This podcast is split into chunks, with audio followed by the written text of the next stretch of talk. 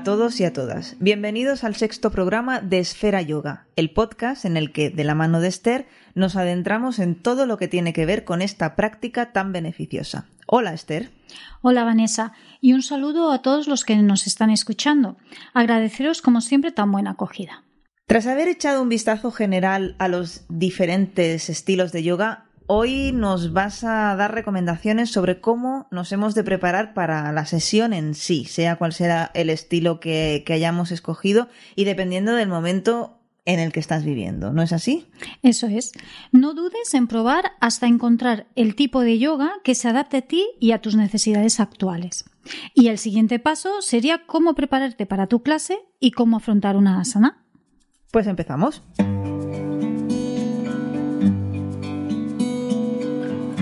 Cuando asistimos a una clase grupal, en una sala de yoga habrá unas recomendaciones establecidas por el centro en cuestión. Hoy, además, me gustaría, a título personal, haceros algunas recomendaciones extra. ¿Te parece si empezamos por lo que vamos a hacer o no hacer antes de salir de casa? Pues evitar colonias o perfumes. No todo el mundo se siente cómodo al respirarlos. Es aconsejable que te quites joyas y reloj, ya que pueden molestarte en alguna postura. Y cuidado con los anillos. Ropa cómoda, preferiblemente de algodón o fibras naturales que permitan la transpiración de la piel.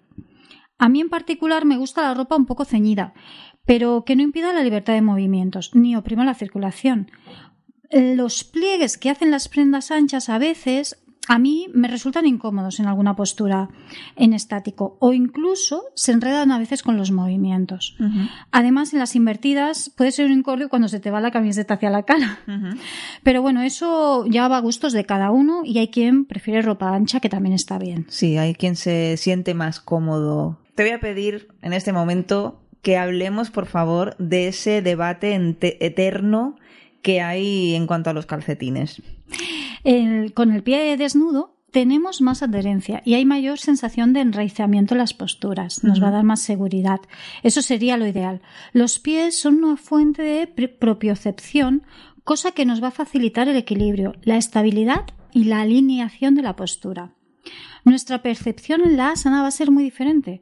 Hay mayor seguridad, sientes más confianza y más solidez hay mayor conciencia del cuerpo. Es una zona muy sensorial y con una gran cantidad de terminaciones nerviosas. En la medicina oriental se dice que todo el organismo tiene un reflejo en las plantas de los pies. A nivel energético es una entrada y descarga de energía. Aún así, busca tu comodidad. Si tienes reparos para estar descalza sobre la esterilla del centro, lleva la tuya propia. Claro. Si eres de las que suelen sentir frío en los pies y vas a estar incómoda, pues hazlo con calcetines. Eso sí, que sean limpios por respeto al resto de compañeros. y según la medicina china, unos pies fríos además puede ser la entrada de enfermedades. bueno, la medicina china y, la medicina occidental tradicional, todas las madres te lo dicen, ¿no? Y las abuelas. y las abuelas que te abrigues los pies. Sí, sí. Si en alguna postura en concreto sientes que resbalas, pues te los quitas puntualmente. Actualmente puedes encontrar calcetines adherentes pensados para este tipo de disciplinas y que son bastante, bastante cómodos. De todas formas, es muy probable, a medida que avances en la práctica y en la conciencia corporal, que algo dentro de ti ya te pida practicar con el pie desnudo. Yo sí puedo hablar de mi caso personal, es totalmente así. A medida, al principio, bueno, pues lo que decías a lo mejor, ¿no? Que coincide que es invierno y vas con los pies cubiertos porque te sientes más cómoda, pero a, medida que vas como avanzando en la práctica, estás más cómoda sin calcetines. Yo tengo estos calcetines que comentabas que llevan los puntitos en la planta que son adherentes para no resbalar, que van muy bien, sobre todo pues en invierno pero aún así sobre todo porque cuando empiezas a despertar los dedos de los pies, que es una cosa muy que todos los que llevamos, sobre todo unos meses ya, cuando pasan los meses que estás practicando yoga, es como que vuelves a encontrarte con tus pies. Descubres que tienes pies. Sí. Y los dedos, y adquieres una movilidad en los dedos de los pies que dabas por sentado que, bueno, es que ni siquiera habías pensado en el tema, los llevamos ahí comprimidos en los zapatos y sí que es verdad, yo al menos que me noto más cómoda con el pie desnudo. De hecho, es muy normal que cuando empiezas a practicar y llevas un tiempo practicando, si llevas una práctica continua y empiezas a ganar esta, esta conciencia de los pies y empiezas a usar toda la planta como es debido, que incluso cambies el número del zapato. Empiezas a necesitar un, un zapato más grande. Porque los un número más un poquito. Sí, sí, sí. Bueno, y, mm. y, no es malo, todo lo contrario. Todo lo contrario. Todo lo contrario. Vale, pues pasamos de los pies al tema comida y bebida. Es algo que ya comentamos en uno de nuestros primeros episodios del podcast, pero creo que no está de más repetir las recomendaciones que tienes en cuanto a comer, no comer, cuándo, etcétera. No comas entre aproximadamente una hora y media y dos antes, a no ser que estés embarazada, que eso ya requiere unas necesidades especiales. Si tienes hambre, puedes tomar algo ligero como una pieza de fruta, zumo, té.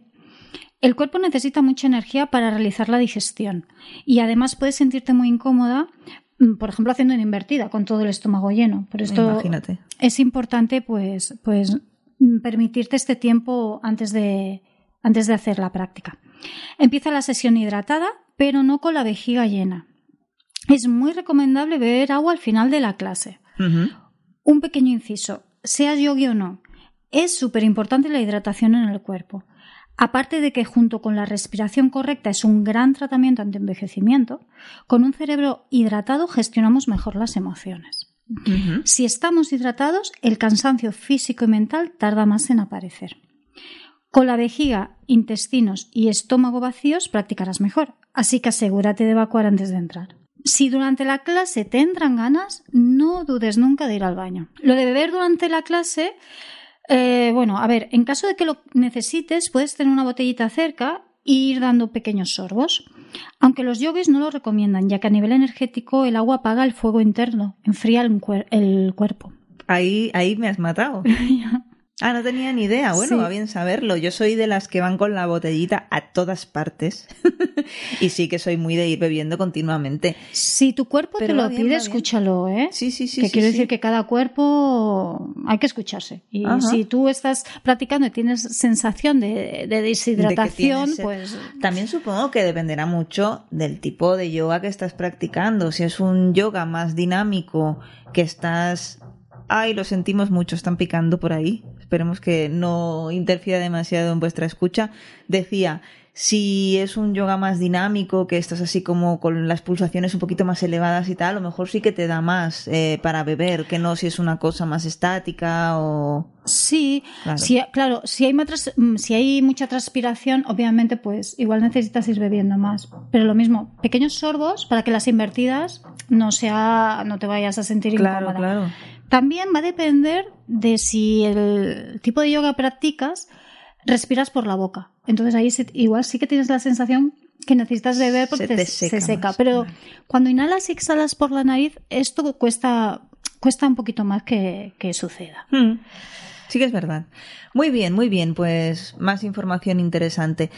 Una vez que estamos ya en el centro de yoga o en la sala del gimnasio correspondiente, Naturalmente esto es de sentido común, que cada centro pues tiene sus, sus normas, pero además supongo que aquí hay unas cosas muy básicas a tener en cuenta como personas civilizadas que somos, que son pues la puntualidad, el silencio, el respeto por los compañeros, no sé. Y tanto.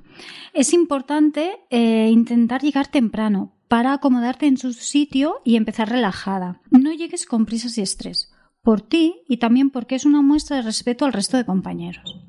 En caso de que llegues cuando la clase ha empezado, te puedes encontrar con varias situaciones. Que no puedas acceder a la clase porque la normativa del centro no lo permite.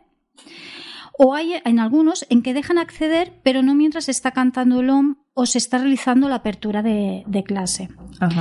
Espera hasta que hayan finalizado y cuando acaben esta parte, pues eh, puedes acceder. Lo que sí es importante es evitar entrar en clase si ya han finalizado la parte del calentamiento. Empezar la clase de yoga sin preparar el cuerpo no es aconsejable. Si quieres saber más sobre esto, puedes escuchar el podcast 4 en el que profundizamos en el tema del calentamiento. Mantener el silencio y silencia el móvil. Por supuesto. es que parece muy obvio, pero siempre acaba apareciendo algún mensajito, una llamada en la clase. Como en el cine, como en el cine. Si practicas sola en casa, evita distracciones. Claro. Busca un espacio donde vayas a estar tranquila y asegúrate de que no te vayan a molestar. Lo ideal es un espacio con luz natural o tenue y con una temperatura adecuada. Prepara todo el material que vayas a necesitar cerca para que no tengas que interrumpir tu práctica durante la clase para irlo a buscar. Bloques, cinturones, cojines. Y sobre todo recuerda tener una mantita cerca para ir a Savasana, donde la temperatura corporal desciende un poco una toalla o algo blando para amortiguar el contacto de tobillos, rodillas o caderas eh, con el suelo. Aún más imprescindible en personas que sufren alguna patología en alguna de estas articulaciones. Así evitarás también los microgolpes en las rodillas. Muchas personas no, no les dan la importancia que merecen y pueden crear lesiones que aparecen años después.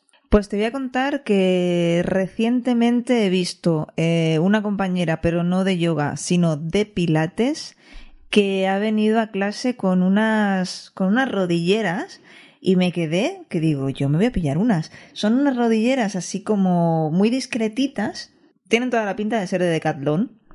Decathlon no nos patrocina, ojalá. Pero, ¿qué es eso? Que me parecieron así como que incluso eran guay, ¿no? Que dices, ah, mira, una cosa así negra que te pones ahí, no tampoco llama mucho la atención. Yo en clase no lo he visto, pero en el mundo del montañismo sí que hay personas que a veces llevan una especie, no sé si será lo mismo, pero llevan una especie de malla como de neopreno. No, esto era como, es como... las sombreras que se llevaban sí. años atrás. Pues tú imagínate lo mismo, pero en las rodillas. Bueno, es que siempre como también la, tecnología va avanzando y van apareciendo cosas nuevas. Pues me parece súper interesante, o sea que si me las pillo ya, ya os contaré, ya lo contaré en el podcast. bueno, hablábamos pues eso, de tener algo que te sirva un poquito de, colchoncito entre tus rodillas o tus tobillos y la esterilla. Vamos a ver esa esterilla, eh, cómo nos recomiendas que sea, cómo sería el mat ideal. Aquí seguramente que hay muchísima literatura. bueno, Primero que todo, hay que pensar que es una buena inversión si vas a hacer yoga a menudo. No escatimes ahí, que sea una buena esterilla de yoga. Suave al tacto y con buena adherencia, ni demasiado dura, que amortigue un poco la dureza del suelo, ni demasiado blanda, para que permita la alineación y reparto de fuerzas en el cuerpo de forma correcta. Hay quien tiene preferencia porque esté hecha de materiales naturales para, que, para no interferir en el intercambio energético con la tierra. Eso ya va a depender de tus creencias. En este caso son un poco más difíciles de encontrar, pero en tiendas especializadas o por internet hay. Seguro. De todas formas, hay que recordar que todas estas indicaciones es para hacer nuestra práctica más confortable. En realidad, lo único imprescindible para hacer yoga eres tú. En cuanto al tema del cuidado de tu esterilla, yo soy de las que ha metido la pata y las ha limpiado con una solución jabonosa, lo he hablado contigo, mm, pues me gustaría que igual que me diste consejos a mí, los dices aquí en el podcast, eh, cómo limpiar nuestra esterilla. Yo no hagáis como yo. Sí. Yo fui un poco más allá porque lo hice con... Tampoco nos patrocina Mistol, pero puse Mistol y creo que aún tiene Mistol porque eso no hay forma de... No, no hay manera, ¿eh? No. Normalmente hay que buscar que sea un poquito desinfectante porque está en contacto con el suelo. Entonces se suelen usar eh, diluciones de vinagre en agua. No hay que pasarse tampoco para no cargarse la esterilla. También se pueden poner aceites esenciales, que puede hacer que... Hay algunos aceites que son desinfectantes, bactericidas, como está el árbol del té, por ejemplo. Hay muchos más. Es buscar el que te gusta un poquito el olor, porque ojo con los aceites esenciales, hay que tener cuidado ¿eh? y usar poquita cantidad. Y eso con un spray lo, lo, pones sobre la esterilla, pasas un paño suave, le vas dando un poquito y de vez en cuando pues es ir aplicando eso. Dejarlo secar y ya está. Ah, otra cosa, nunca dejarlo secar a, pleno sol. Vale. Que no le dé el sol directo. Vale. Estamos en, dentro de, de la sala, y bueno, has dicho de intentar molestar lo mínimo, eh, eso ya es cosa de sentido común, sobre todo si llegas tarde, pero vamos a suponer que tienes que avisar al instructor o al profesor de algo, ¿no? De, de decirle, pues mira, me duele aquí, me duele allá, o mi condición física es X. El mejor momento supongo que es al inicio. Sí, infórmale en caso de estar embarazada o con la menstruación. Hay posturas y respiraciones súper beneficiosas para realizar durante estos periodos, pero hay otras que hay que evitar. También de cualquier dolor, molestia, enfermedad, lesión o condición especial que tenga que ser tenida en cuenta para la práctica. En el caso de que aparezcan durante la sesión, no dudes nunca en avisarle. También si vas a tener que abandonar la clase antes de acabar, en ese caso busca un espacio cerca de la puerta y sale en silencio, haciendo el mínimo ruido posible. De esa manera reduces causar molestias al resto de compañeros. Según el profesor, puede ser que haga ajustes de las posturas a los alumnos tocándoles.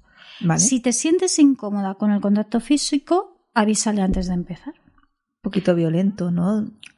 bueno, pero es, ¿eh? respetable, es respetable. Y, si alguien tiene, es mejor que te lo comunique. Que no meter la pata uno y la otra, ¿no? Sí. Todas estas cosas, de todas formas, en yoga también se van trabajando y, es una evolución personal. Hmm. Entonces, está bien darse cuenta de que tienes ese, ese, problema con, el contacto físico, ¿no? También te va a dar autoconocimiento. Y puedes incluso usarlo para trabajarlo ahí. ¿Por qué no? Sí, sí, muy bien, muy bien. Una vez que, has escogido con quién quieres practicar yoga, confía en esa persona. Si estás en clase y no confías en el instructor, ¿qué sentido tiene que sigas asistiendo? Ábrete a la práctica. Si mantienes una mente positiva y sueltas los prejuicios y expectativas, podrás disfrutar de la gran experiencia que te pueden aportar tus sesiones. Fluir no es incertidumbre o pasar de las cosas, es desarrollo, es dejar que las cosas se desarrollen en su verdadera naturaleza. Así que no juzgues y mantén una mente abierta. Totalmente de acuerdo. Al principio cuesta un poco entrar en algo desconocido, pero si vamos con la mente abierta, pues es mucho más fácil. Eh, un inciso sobre el feeling con el instructor. Hablamos de confianza, con el profesor y tal. Bueno, pues os recomiendo a todos los oyentes que vayáis al tercer episodio, creo que es de nuestro podcast, en el que leemos un email de, de una amiga de Adriana que nos habla perfectamente de experiencias que ha tenido con diferentes tipos de instructor y es importante también el cómo te sientes tú o cómo te sientes recibida o en fin. En cuanto al tema de, de tener la mente más o menos abierta, yo te confieso, bueno, tú lo sabes perfectamente, que al principio me echaban un poco para atrás los cantos de OMS y hoy en día muchas veces mmm, prefiero no, no hacerlo. Yo creo que también es importante que si el cuerpo no te lo pida, no forzar nada y que puedes estar perfectamente ahí en silencio, ¿no? Si los compañeros no creo que, que haya ningún problema. Pero supongo que todo es cuestión de, de acostumbrarse y, y, bueno, del día que te apetece hacerlo y, y bueno, disfrutarlo, ¿no? Exacto. Como apertura durante o para cerrar las sesiones habitual el uso de mantras, ya sea de OM o, hmm. otros mantras. Es recomendable que participes porque te puede ayudar a la concentración, a abrir el enfoque de la mente hacia tu práctica a entrar en un estado meditativo y a llegar a niveles elevados de conciencia. Pero si te sientes incómoda al recitarlos, no es necesario ni obligatorio.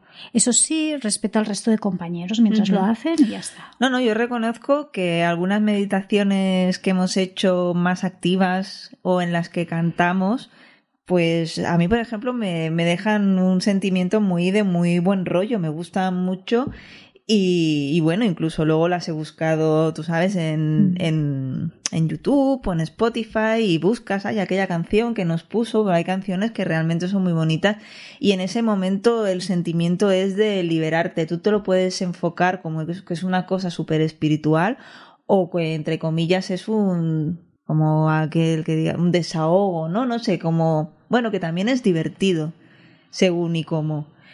Eh, háblanos de esta música, por favor. De hecho, me has hecho pensar que ya tenemos tema para, también para un futuro podcast, ¿no? Hablar del tema de los mantras, de la música, la simbología que tienen, cómo funcionan. Y, y, ahí pues va a depender también la simbología que le des tú en particular. Claro. Así que, mira, ya tenemos tema hay también. gente que cree más, hay gente más terrenal, gente más espiritual, pero yo creo que todo el mundo tiene sitio. Pero incluso aunque no seas espiritual, los mantras al cantar tienen beneficios para ti. Porque ya de por sí es em, son súper relajantes. Exacto. y, te van a provocar una sensación de mucha calma y mucha serenidad. Sí, y, bueno, y según cuáles hemos hecho, luego sales también muy contento. Sí, los que son así dinámicos, alegres, Con, que tienen esa energía. Nos, eh, nos, ayudan a reducir el ruido mental, sobre todo, y hacen aflorar o despiertan cosas que están dentro de nosotros. Nos expanden y también nos descargan y purifican de pensamientos o emociones negativas. Pueden tener propiedades y beneficios concretos, por lo que según para qué está indicada la meditación en cuestión, puedes tener diferentes sensaciones o resultados. Por lo general, todas te llevarán a un estado de serenidad y plenitud. Aunque al principio puede que alguien se sienta removido, si es tu caso, ten paciencia y continúa con tu práctica. Quizás necesites algo más de tiempo. Acéptalo y dátelo. Abandona la lucha y esos, esos remolinos se irán dulcificando.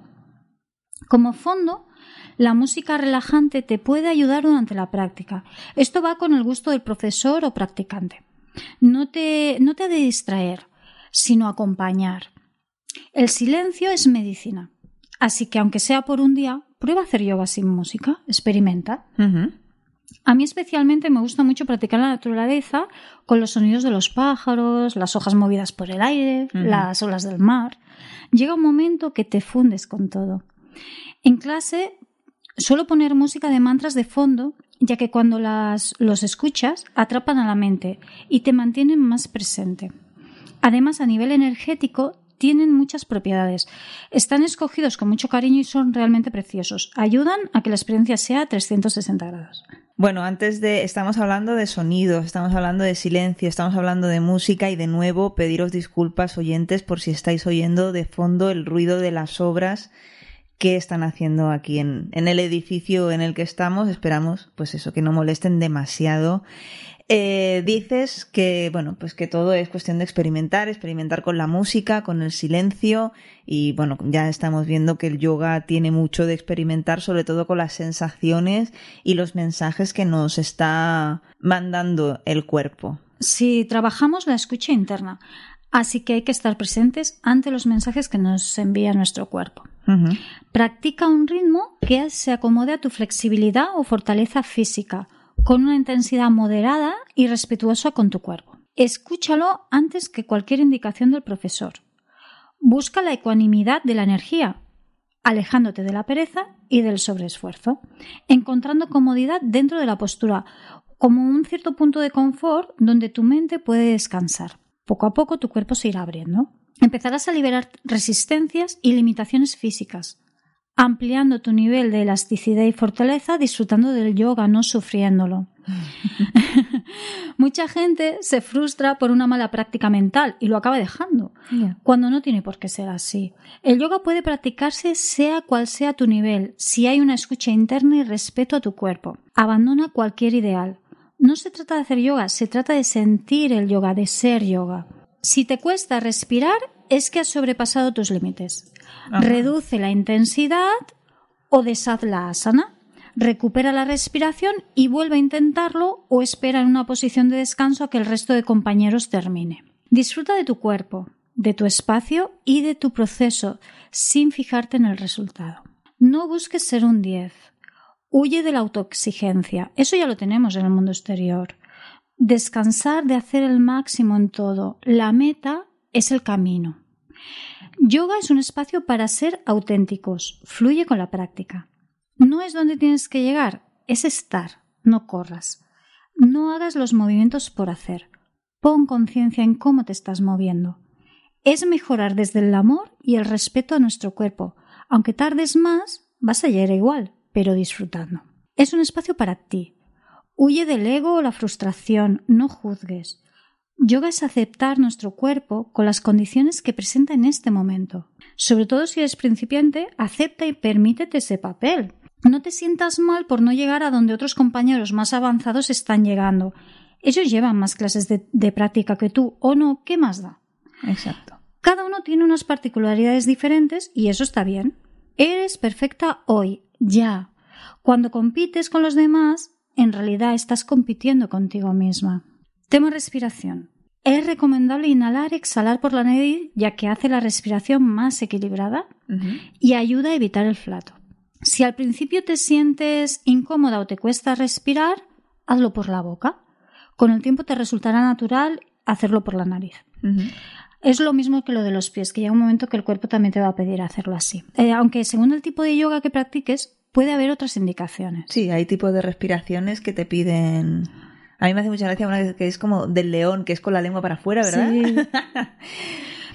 Empieza meditando en la respiración. Además es que es puro placer. Es muy agradable. A, mí me recuerda mm, como escuchar las olas del mar, ¿no? Con la inhalación y la exhalación que van y vienen. El ujjayi es esa respiración que mm. es como... que parece que estás queriendo eh, echar vaho a un cristal, ¿verdad? Con la boca. Pero con la boca cerrada. Con la boca cerrada. Con contracción de la glotis. Y si te escuchas, parece el sonido de, mm. del mar. Es realmente relajante y te ayuda mucho a la concentración. También haremos un otro podcast donde hablaremos de, del tema de, de respiraciones y todo eso. Iremos apuntando todo esto, porque será por mm. temas, ¿eh? Sí. Bueno, volviendo al tema de meditar en la respiración. Después añade la meditación del movimiento hasta que respiración y movimiento se funden en una sola cosa. Ahí, en ese punto, la mente, también se fundirá y es cuando entras en estado de asana. Bueno, has dicho un montón de cosas importantes interesantes y bueno, este, este, este trozo que se está explicando, mm, bueno, yo me he quedado ahí embobada, por eso no, no te he dicho nada, porque estaba ahí haciendo que sí con la cabeza muchas cosas, sobre todo cuando has hablado de ese afán de perfeccionismo que, que bueno, que es que además es que el yoga sirve hasta para trabajar esas cosas. Hmm. O sea, que todas esas cosas que nos están haciendo daño por dentro, mm, cuando te pones encima de la esterilla y cierras los ojos y trabajas y bueno, todo, todo ayuda muchísimo. Antes os hemos recomendado que escuchéis algún que otro podcast anterior. Voy a volver a hacerlo porque Esther ahora estaba hablando mucho del tema respiración. Tenemos un episodio dedicado a la respiración, que es el segundo. Por lo visto sacaremos otro porque hay mucho eh, que decir sobre, sobre este tema. Así que bueno, os animamos a escucharlo cuando terminéis con este y también de nuevo el tercer episodio en el que además de hablar de relación con instructores y demás, hicimos mención de algo que creo que también sería muy importante comentar aquí, que es lo de vivir tu propia práctica y como estabas diciendo ahora mismo, muy importante, no te compares con tus compañeros. Es que eso es tan importante y todo, yo creo que todos caemos, somos humanos y al principio todos caemos. Y no pasa nada si caemos también, hay que aceptarlo, no pasa nada. La, la finalidad del yoga no es esa. Cada persona puede tener una estructura ósea, muscular o cualquier otra característica física o mental que también influye diferente. Por profesiones laborales con posturas mantenidas, movimientos repetitivos o cualquier otra condición especial. Hombre, claro, no va a ser lo mismo Em, yo qué sé, me lo invento, viene un bombero a clase que está súper en forma y maravilloso, y luego voy yo, pues no va a ser lo mismo, pero... O, una bailarina, hay muchas bailarinas que son yogis. Exacto. Claro, pero además hay una cosa, y es que aunque el bombero o la bailarina lleguen a hacer una asana súper elaborada que tú no llegas ahí, en realidad los dos eh, os estáis esforzando por igual. ¿Por qué? Porque la bailarina hace una asana más elaborada hasta ese punto donde ella encuentra ese punto de resistencia, ¿no? De, que se está esforzando. Tú haces lo mismo, lo que pasa que en una variante más sencilla, pero tú estás dedicando el mismo esfuerzo. Así que yo creo que ¿para qué compararte? no, eh, ah, no. sirve de nada y yo una de las cosas que más me gustan de tu clase, y no porque estés tú aquí delante, es que nos invitas a practicar con los ojos cerrados y yo creo que es súper útil para mantener a raya esa, e, esa negatividad ¿no? Que, que, todos tenemos dentro. Exacto. Observa si tu mente te está boicoteando o te sirve como herramienta que te ayuda a evolucionar en la práctica. Identifica tus resistencias mentales, que las hay. Has escogido un tiempo voluntariamente para dedicarlo a tu clase, un espacio para ti. Aprovechalo. Entrégate de forma sincera a la asana y a ese espacio que te estás dedicando. ¿Cómo? Estando presente y siendo generosa y, sincera contigo misma. No mires a tu cuerpo desde fuera, de cómo luce, sino desde dentro. Siente cómo habitas dentro de él, cómo lo estás ocupando desde dentro. Y creando nuevos espacios a través, pues eso del ejercicio físico, ¿no? Es como que el cuerpo, luego tenemos como más espacio dentro del cuerpo. Sí, sí, sí, sin duda. Y además es que mantener una, una asana, estar ahí implica pues muchísimo trabajo, no solo físico, sino mucho, pues eso, mucho trabajo mental. Estás controlando de que todo esté en su sitio, controlando de no adoptar una postura que pueda ser perjudicial para alguna articulación, respirar, que no tengas eh, las cervicales en tensión, mil historias, con lo que parece que no puede quedar tiempo para que te líes a divagar en pensamientos. Aunque sí que todos tenemos días malos y a veces no se está tan focalizado ni tan presente. Pero en general yo creo que cuando estás en una clase de yoga lo que más se hace es observarse a uno mismo, observar, bueno, todo esto, que estés bien puesta, que estés respirando bien. Claro, hay mucho trabajo de observación. Observa la postura que estás haciendo. Identifica qué músculos están activos y cuáles en tensión, que no es lo mismo. Hay musculatura implicada que debe, que debe estar activa, pero hay músculos que tensionamos de forma inconsciente que no participan en la asana y que nos están quitando energía. No la malgastes ahí. Por apretar la mandíbula o el entrecejo no vas a aguantar más. Esto también es muy típico. No contraigas los órganos internos, las manos o los pies que esto también a veces en algunas posturas de pie estamos como arañando con los deditos, ¿no? Como en garra arañando el suelo. Pues esto eh, eh, hay que estar presente para, si identificamos que lo estamos haciendo, pues corregir. Libera la tensión ahí. Es habitual que los principiantes caigan en esos errores. Sobre todo apretar la mandíbula, creo yo. Hmm, hmm. Y el entrecejo también, ¿eh? Sí. Hmm. Porque desde... Claro, tú nos ves. sí. Es normal. A mí también me pasa a veces, ¿eh? Quiero decir que es algo que es, normal. Entonces... Esta conciencia corporal también te va a ayudar en tu vida diaria, fuera de clase. De pronto te vas a dar cuenta qué tensiones musculares mantienes a lo largo del día. Vivir el día desde un cuerpo relajado lo cambia por completo. No arrastres los músculos activos de la anterior asana a la siguiente si no participan, que a veces también pasa. Por eso, según en qué momentos, es bueno hacer una parada en sabásana, bebé o otras posturas de descanso para que el cuerpo recupere su estado natural y afrontemos la siguiente asana con el cuerpo normalizado, sin interferencias entre posturas. Aprovecha esos instantes y observa. Permite que el cuerpo interiorice los movimientos realizados y se instauren los beneficios que tenía para ti esa postura. No hagas los movimientos de forma automática. Cada movimiento es importante. Siente cómo te nutren. Es igual de importante montar como mantener. Y deshacer igual también. Deshacer es lo que más cuesta, sobre todo cuando es una, una postura un poquito exigente que estás ahí, no puedo más, no puedo más. Mm. Claro, el deshacer de manera consciente y poco a poco cuesta. ¿eh? Sí. Hay personas que cometen el error de darle solo importancia a mantener. Ya. Si montas adecuadamente podrás mantener mucho mejor la postura, más tiempo y de forma correcta. Deshacer lento y de forma consciente, dejando al cuerpo recuperar su forma natural de forma gradual. Siente cómo tu cuerpo se va componiendo y recomponiendo para permitirte el cambio de asanas. Esto es, muy interesante llevarlo a la columna vertebral. ¿No? De cómo la columna, ¿sabes? Las vértebras son como encajan perfectamente para ir, ¿no? Sí. Componiendo las posturas. Mientras estás manteniendo la postura en estático, en esa aparente quietud están pasando muchas cosas dentro de ti. La sana respira a través del movimiento de los pulmones. Hay un masaje interno en órganos, articulaciones, músculos y fascia. Se activan y desactivan sutilmente acompañando la respiración. Nuestro corazón sigue latiendo, los fluidos siguen en movimiento. O sea que es una aparente quietud, pero están pasando cosas ahí. La asana está viva, evoluciona. Hay asanas que se abren y cuando pasan unos segundos puedes ganar recorrido. Prueba un poquito, hacerla un poco más intensa, un poco más activa.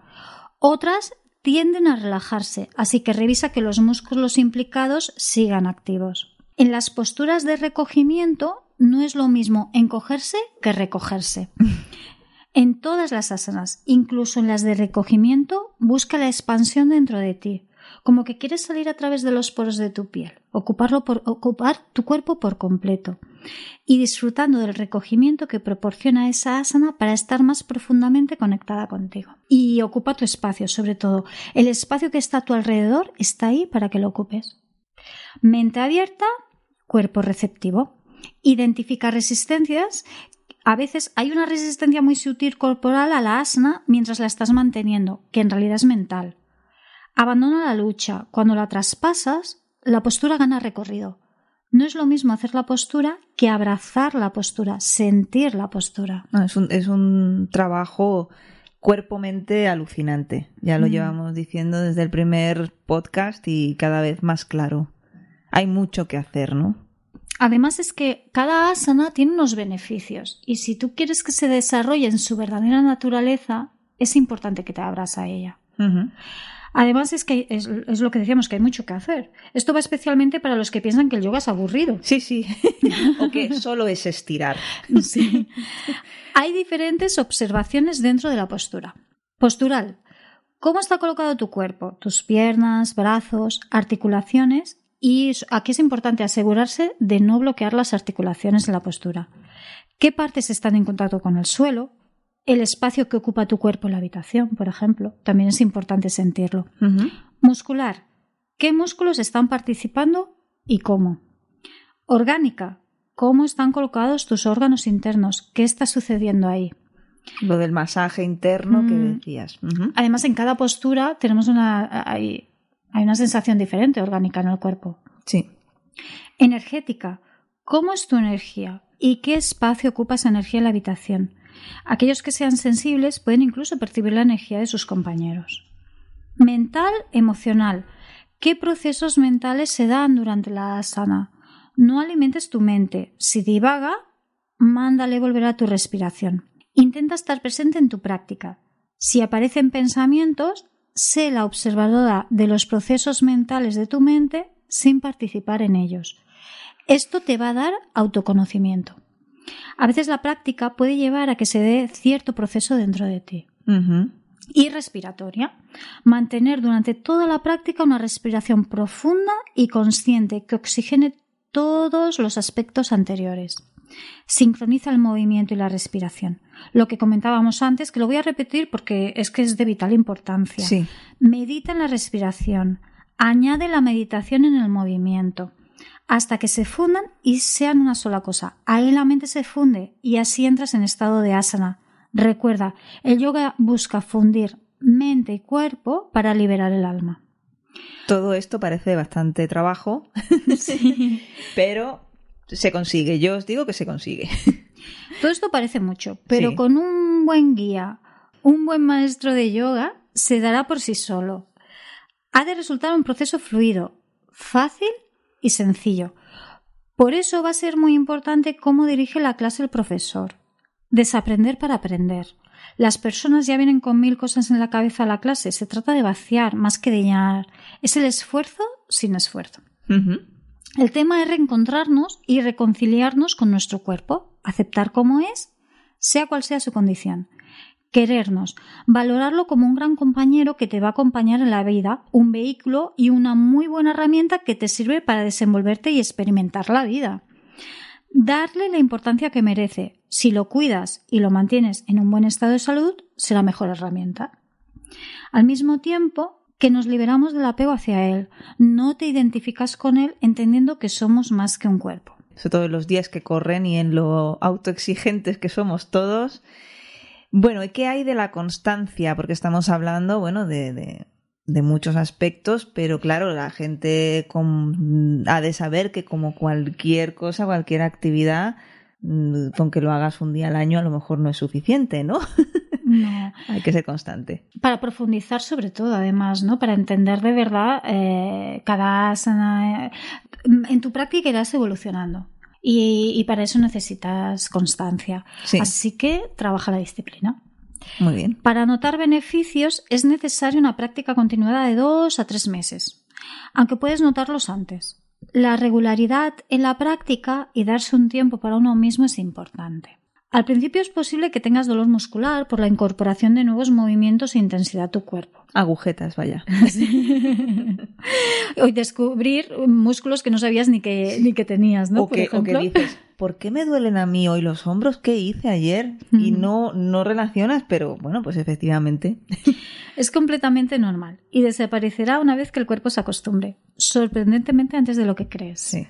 Después te sentirás mucho mejor que antes de que empezases a hacer yoga. Sí, bueno, y hay que además es que, vamos, no sé si seré la única, seguramente no, pero cuando sales de una clase de yoga sales con mucha energía o sales con energía al mismo tiempo relajado y parece que es una contra, o sea, que me estoy contradiciendo, pero no es así y cuando los que lo practiquéis sabréis a lo que me refiero. Bueno, acaba la clase. ¿Qué, ¿Qué hacemos? ¿Qué hacemos o qué no hacemos? ¿Qué recomiendas? Sería aconsejable el permitirte unos minutos antes de abandonar la clase de quietud para interiorizar toda tu práctica. Sellar el estado de bienestar que te ha proporcionado. No salgas corriendo. Intenta alargar un poco ese estado de serenidad y calma y, y de energía en el que ahora te encuentras. Siéntete agradecido contigo misma, súper importante. Agradece el esfuerzo, tiempo y dedicación que has puesto en tu clase. Al desplazarte hasta el centro durante tu práctica, en cada asana y tu compromiso. Cualquier cosa que hagas para tener una buena salud y bienestar es algo de lo que tienes que sentirte orgullosa. Da igual el nivel que tengas, respétalo y, valóralo. Deja todo el material ordenado tal como te gustaría encontrarlo. O al menos tal y como lo encontraste, ¿no? Sí. Esto es básico también. Recuerda que la clase es un espacio íntimo para ti, un espacio sagrado, así que cuídalo y respétalo por ti y por el resto de tus compañeros. De esa forma, todos podrán disfrutar mucho mejor de una buena sesión. Pues con este broche perfecto y con todos estos consejos y recomendaciones os dejamos hasta la próxima entrega de Esfera Yoga. No olvidéis, por favor, que tenemos eh, una dirección de correo electrónico por si tenéis alguna duda, alguna sugerencia, si queréis compartir con nosotras alguna experiencia. Os doy la dirección esferayoga.gmail.com. También estamos en Twitter como esfera-yoga y también en Facebook. En Facebook nos encontráis eh, también como Esfera Yoga, ¿verdad? Sí, Pones sí. eh, Esfera Yoga en el buscador y ahí estamos. Además, ahí encontráis también mm, la información, la página web eh, de Esther, por si queréis, bueno, pues ver lo que hace, también contactar con ella por esta vía. Os invitamos también, por favor, que nos haría muchísima ilusión que pasaseis por iTunes, si es que sois usuarios de Apple Podcast, a dejarnos una valoración y una reseñita, porque además esto nos ayuda mucho, es una plataforma que os guste o no, sirve para, para darnos a conocer y para, bueno, pues para hacer que, que, estos consejos sobre bienestar, sobre yoga, etcétera, pues lleguen a más gente. Así que nada, gracias por todo. Un día más, Esther. Gracias a ti por acompañarme y con la intención de que os haya resultado interesante y os pueda ser de utilidad. Un placer y hasta la próxima. Namaste.